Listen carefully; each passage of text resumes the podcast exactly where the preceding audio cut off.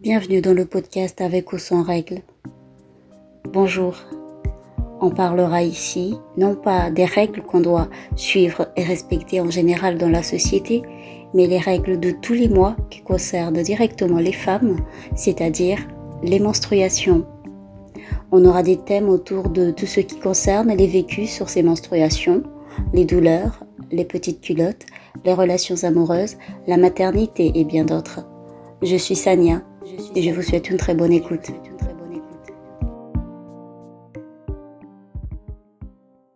Cela fait un petit moment que je n'avais pas partagé d'épisode pour des raisons personnelles et des petits soucis de santé et le travail aussi qui me prenait du temps quand même et de l'énergie. Mais j'essaie de me ménager, d'apprendre à gérer mon temps et à aller mieux surtout, autant physiquement que moralement, avec ou sans règles. Aujourd'hui, j'aimerais vous parler des sous-vêtements adaptés pendant les règles. Il ne s'agit pas tout simplement des culottes, mais également des soutiens-gorge pour celles qui ne peuvent pas s'en passer pendant cette période-là. On va commencer par les soutiens-gorge, pour ne pas dire du haut vers le bas. La plupart des femmes voient leur corps changer avant, pendant et après la période des menstruations. Il y en a qui perdent du poids, il y en a qui en prennent. Et ce qui est aussi très ressenti par ces femmes, c'est la poitrine qui prend du volume et devient donc très sensible. C'est très souvent désagréable, sachant que ce gonflement des seins, comme j'aime le dire, peut s'accompagner de douleurs. Ce qui est mon cas, et jusqu'à aujourd'hui personnellement, je n'ai pas vraiment trouvé une solution médicale ou autre pour soulager la douleur de la poitrine pendant les règles. Mais qu'on ait une grande ou une petite poitrine de nature, toutes les douleurs se valent. Certaines femmes n'ont pas forcément besoin de porter des soutiens-gorge, que ce soit pendant les règles ou pas, ou elles n'en ont pas envie, tout simplement. En revanche, pour d'autres, il peut s'avérer nécessaire, parce qu'on peut avoir des fortes douleurs sur les seins en période de menstruation, et que si on ne porte pas de soutien-gorge, la douleur s'accentue. Et quand les seins tombent parfois, ça fait quand même très mal. Je le dis en connaissance de cause.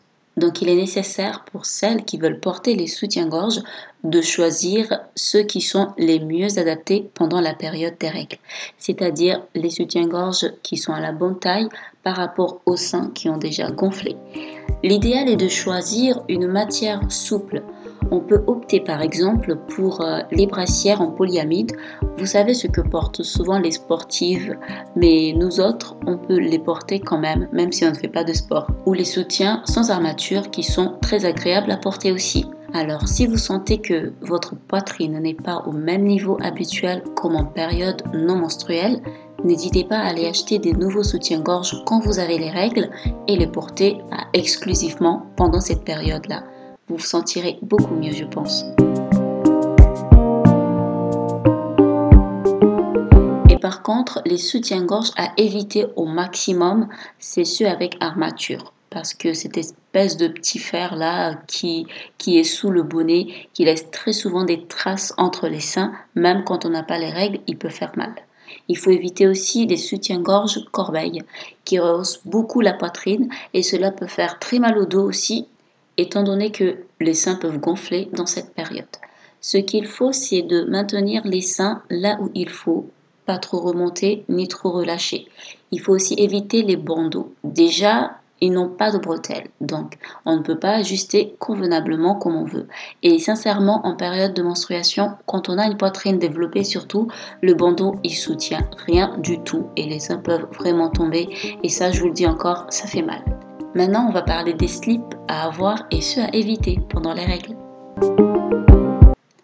Tout d'abord, ce qu'on doit porter régulièrement, même quand on n'a pas les règles, ce sont les slips en coton. Parce que le coton est une matière très confortable, très douce pour la peau. Donc les slips en coton sont à mettre en priorité quand on a les règles, tout comme les slips faits avec le modal provenant de la cellulose de bois, qui est une matière avec une texture très proche du coton. Les slips en modal donnent aussi une sensation de fraîcheur. Même quand il fait chaud, ça absorbe aussi la transpiration et sont très doux à porter. J'en ai essayé et je vous dis que ça change beaucoup de choses, surtout en été. Ensuite, on peut aussi mettre des culottes en élastane, car le fait que le sous-vêtement a cette élasticité, justement, il peut s'adapter très facilement à la taille, aux hanches, aux fesses, aux courbes et ne gainent pas trop le ventre pour celles qui ont des ballonnements pendant les règles comme moi. Ce genre de slip met vraiment à l'aise.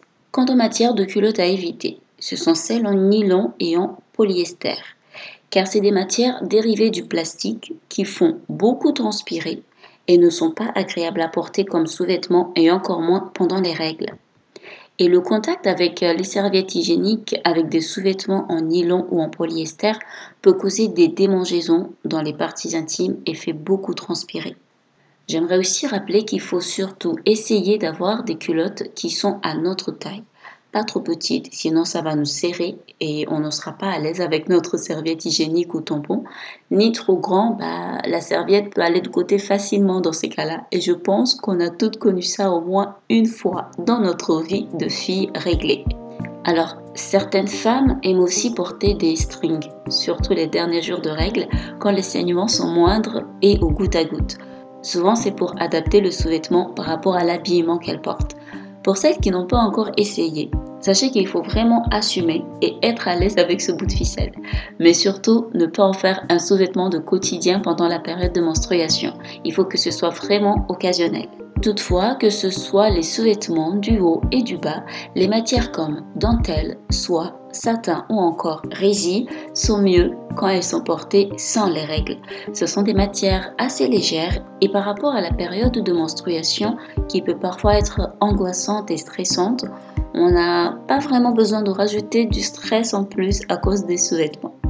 Donc n'hésitez pas à me partager vos bons plans pour choper des sous-vêtements de qualité, confortables et pas trop chers si possible.